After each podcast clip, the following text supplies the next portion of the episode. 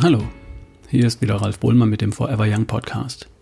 In der News von heute geht es darum, für was man alles für verrückt erklärt werden kann, so lange, bis es dann bewiesen wird. Ich zitiere die News von Dr. Ulrich Strunz. Für verrückt erklärt. Es ist keine Kritik, sondern eine liebevolle Feststellung, wenn ich meine, dass die Medizin schläft und nur ab und zu aufschreckt. Natürlich erstmal jeden, der sie, die Medizin, aufschreckt, für verrückt erklärt. Vorsichtshalber. Da gibt es heute tatsächlich Menschen, die glauben, dass man Krankheiten mit Licht übertragen kann. Genauer, dass ihre Gene durch elektromagnetische Wellen beeinflusst werden können, also mit Licht. Natürlich verrückt. Aber lassen Sie mich einmal einen kurzen Blick zurückwagen. Erstens.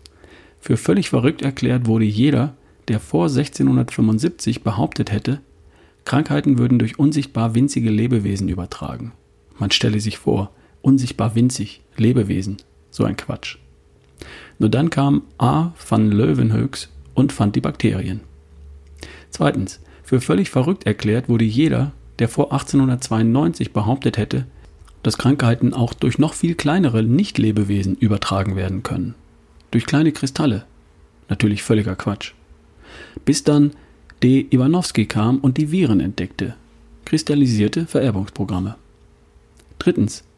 Stanley Prusiner wurde lange tatsächlich für verrückt erklärt, als er 1982, wie lange ist das her, behauptete, dass auch winzig kleine Eiweißteilchen ohne jede Erbinformation, man stelle sich vor, Krankheiten verursachen, übertragen und verbreiten könnten.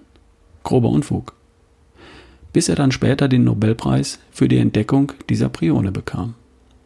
Viertens. Kürzlich habe ich Ihnen von einem Dr. Krämer erzählt, der da so merkwürdige Weisheiten über die Gene von sich gab, über die RNA, welche Antennen tragen müssten, um Informationen überhaupt übertragen zu können. Antennen haben ja wohl etwas mit elektromagnetischer Strahlung zu tun.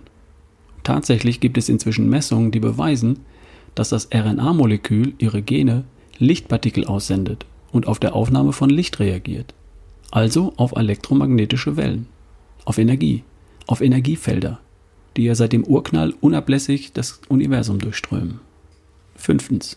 Gedankensprung zum Nobelpreisträger Schrödinger, meinem zweitliebsten. Es gibt kein Ich, Einbildung. Es gibt nur ein einziges großes Ich und sie bilden sich für ein paar Jährchen auf dieser Welt ein, ein kleines Ich zu haben bis sie wieder im großen Ich aufgehen, in der Ursuppe, im Energiefeld, welches dieses Universum durchflutet. Wie sie dieses Feld nennen, ist dem Feld völlig gleichgültig. Zeitnahe Anmerkung. Hochspannungsmasten, genau wie das Handy, versorgen uns ja seit allerneuestem mit ganz tollen elektromagnetischen Wellen. Ganz sicherlich kümmert sich die Industrie darum, dass die uns gesund belassen, unsere DNA-Moleküle freundlich behandeln. Ganz sicher. PS Schrödinger. Was ist Leben? Gibt's im Pieper Verlag. Die letzten sechs Seiten. Ende der News. Und wir hören uns in der kommenden Woche. Dein Ralf Bohlmann.